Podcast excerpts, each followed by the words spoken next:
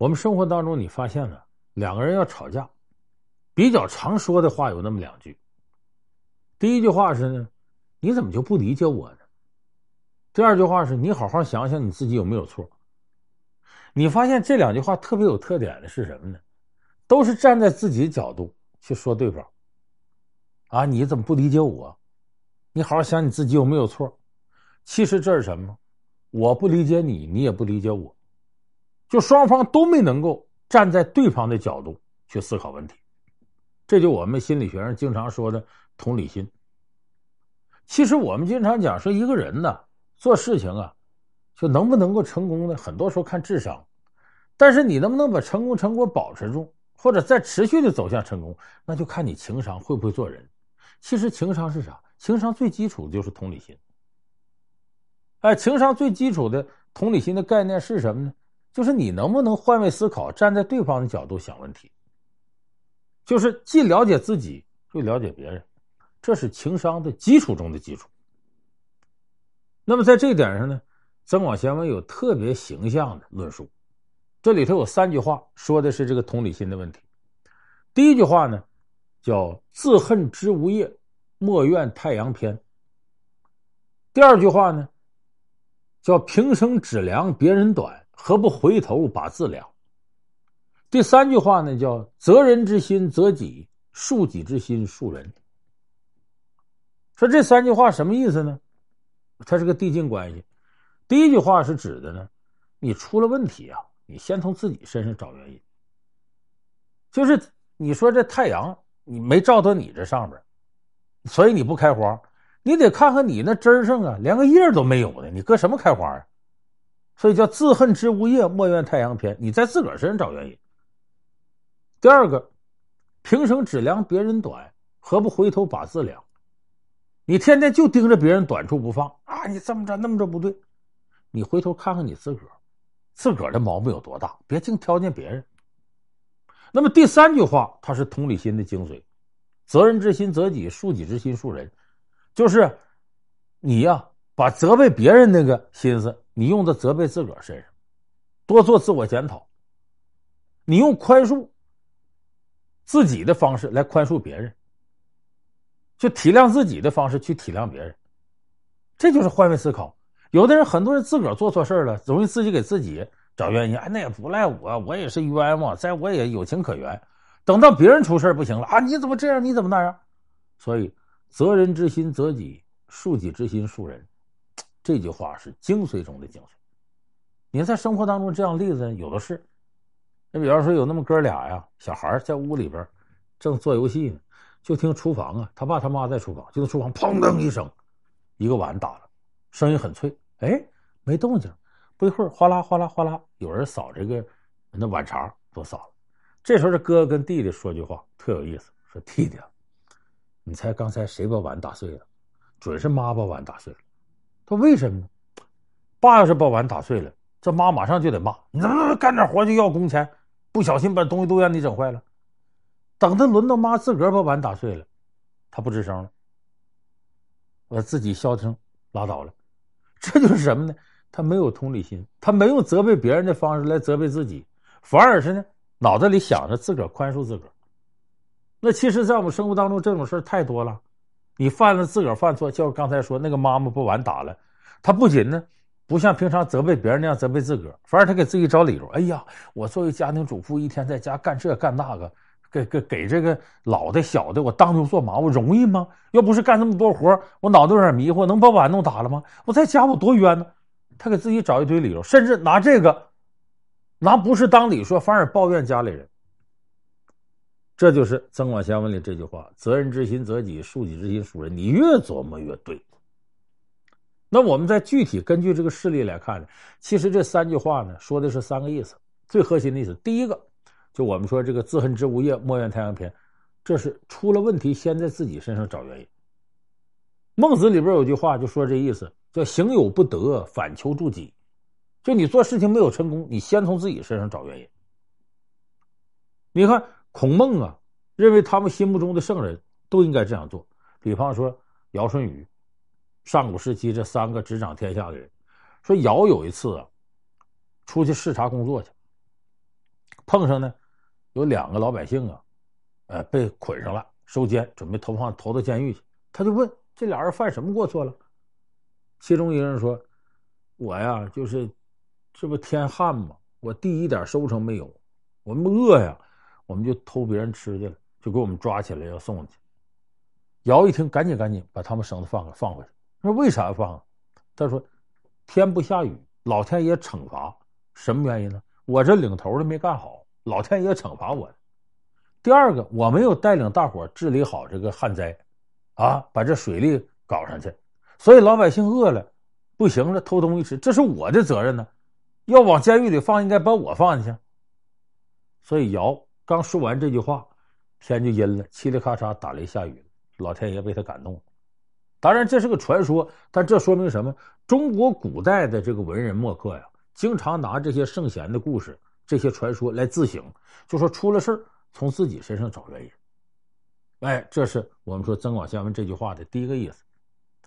第二个意思呢是呢，别揪着别人错误不放，平生只量别人短，你就盯着人家短处，这么揪着短处啊，不仅是不利于自我反省，反而容易结冤仇。因为大家都知道将相和的故事，哎，这已经家喻户晓了。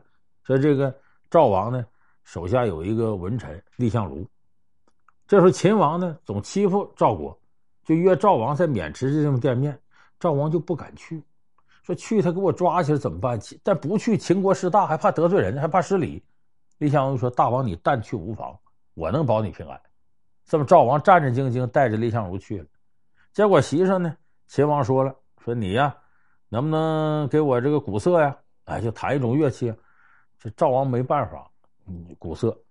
秦王马上让手底下人记下：某某某年某某某月某某日，赵王为秦王鼓瑟。说白了，你是给我唱曲儿的，这是瞧不起他。结果这时候蔺相如呢，抱着一个否，打击乐器上去，说来，请秦王也为赵王击否。秦王说：“这怎么能行呢？”蔺相如说了：“咱俩之间可离着五步之远。”啊！你要如果不击这否，我就跟你玩命。说白，我命贱，你命贵，你换不换吧？秦王一看碰着这样人狠角色，没办法，拿起鼓槌，象征性的击一下否。马上，蔺相如也记下：某某某年某某月某某日，秦王为赵王击否。那这个时候，在来的时候，蔺相如也跟武将廉颇嘱咐好了，呃，送我们到这边境线上来，一旦有什么不测，马上你跟秦国就开战，你都准备好了。秦王也知道那边大将廉颇在那等着呢，乖乖的把赵王送回去，没怎么样。那回来之后，赵王说：“我这一趟能全身而退，全仗蔺相如了，封蔺相如为上卿，官职比廉廉颇还高。”廉颇不满意了，说：“我这么些年东挡西杀，南征北战，立汗马功劳，一个书生蔺相如动动嘴皮子，官就比我都大，不服气，背后说一些不好听的。”这个时候呢。蔺相如听说，说是廉颇说，我要再见蔺相如，我就羞辱他。蔺相如呢，索性称病不出，不上朝了，我在家养病。甚至有一天，他出去办事去，半道看着廉颇呀，那车队过来，赶紧告诉手底下，来来来，把这车咱躲到小胡同，等他过去，咱再过。他下边人都来气呀，说先生这不对呀，你官比他还大，你怎么能怕他这样，跟耗子见猫似的，这不好啊。蔺相如说，你不知道，我问你一个道理，是秦王厉害还是廉颇将军厉害？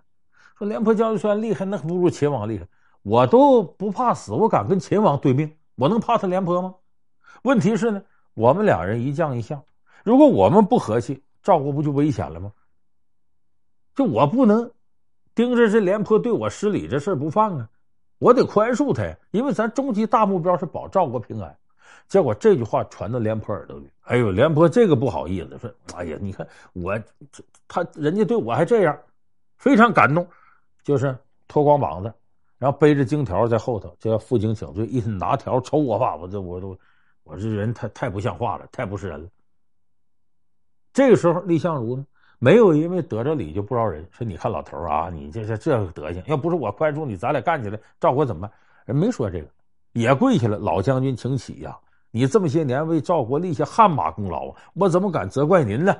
啊！也是我做的不好，让老将军失了面子。今后咱俩一定和和气气的。你是我老大哥，廉颇就更感动。你看，这就是别盯着人的错误不放，死揪着人家，哎呀，你这怎么怎么着，这样不好。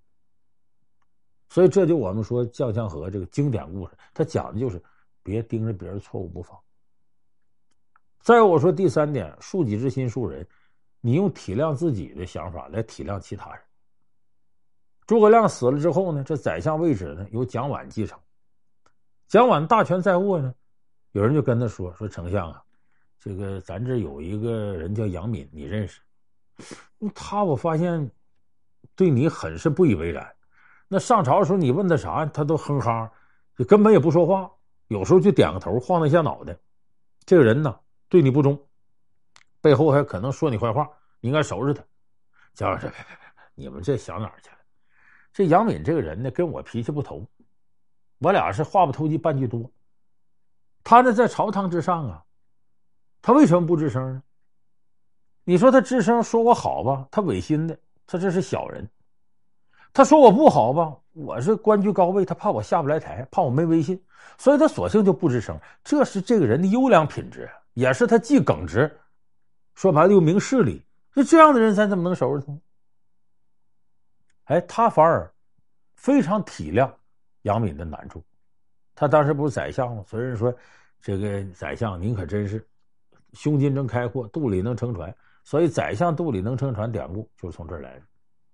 而就是用体谅自己的方式去体谅别人。他其实这种体谅啊，还体现在各个细节。有的人他干的不是什么惊天动地的大事，也没有影响你，但就是这些细节他征服你了。他靠什么？就是个体谅两字。你看香港的影帝梁家辉在圈里人缘是非常不错的，他怎么做到？就一个细节，他有一次到武汉参加个活动，武汉呢非常堵，结果他到那时候呢，那活动啊马上就要开始了，点很紧张。一般的明星都是不行，我风尘仆仆的，我得化化妆，我得收拾收拾休息一会儿。梁家辉没有，说这你大伙都这些人等我，那开始吧，别耽误大家时间。结果到现场呢，就给他准备了一把椅子。剩下那些主办方的人呢，还有什么记者都站着，梁家辉就干件事，把椅子拿着就推一边去了。哎，大伙都站着，哪能我一人坐着呢？我也站着。你想，这些记者就这一个环节，就争得了很多人的好感。所以说，这个体谅啊，他真的是中国人为人处事特别重要的。就你能从对方的难处着想，我要在那位置，我会怎么样呢？我也难受，那咱就是宽恕别人吧，有什么过不去的？所以在今天说这几句话，您可记住了。增广贤文说的头一句话啊，自恨知无业，莫怨太阳偏。出了事先从自个儿身上找原因。平生只量别人短，何不回头把自量？